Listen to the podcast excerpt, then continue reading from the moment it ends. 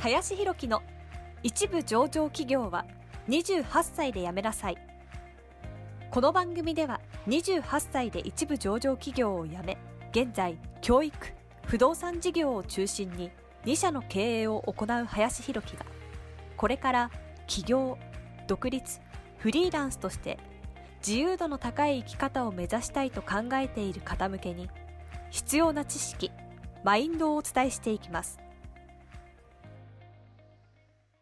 こんにちは林です、えー、本日はですね週休3日はいいのかというテーマで話をしていきたいなというふうに思います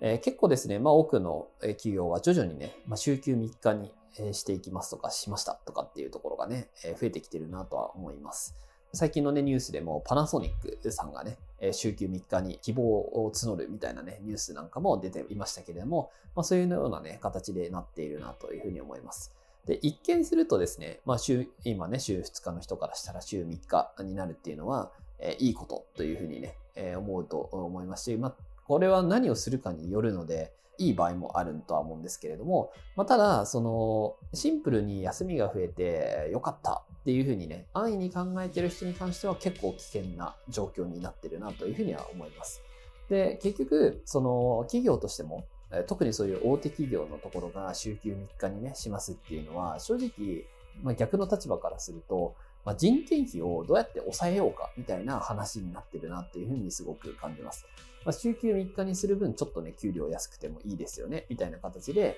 まあ、結局もう人がね、余ってきてるっていうような状況になってるからこそ、週休3日でもいいし、みたいなね、えー、状況になってるなというふうに思うので、まあ、正直、その単純にね、休みが増えて良いというふうに思ってるような人は今後もうかなりね、淘汰されるようになっていってしまうんじゃないかなっていうふうにも思いますし、そう、結構危険なね、フラグになってくるかなというふうに思います。まあ、たただ、まあ、そのね、えー、週休3日っていうのを、まあ、チャンスと捉えて、えー、その時間にね、自分で学んでいくっていうことだったりとか、えー、新たなことをしていくっていう人にとってはね、すごくいいと、いい傾向だなって思いますし、まあ、それでね、副業も別に全然問題ないですよっていう風な形の会社であれば、まあ、そういうチャンスがね、より増えるっていう点で言えばいいかなというふうには思いますというような形ですね。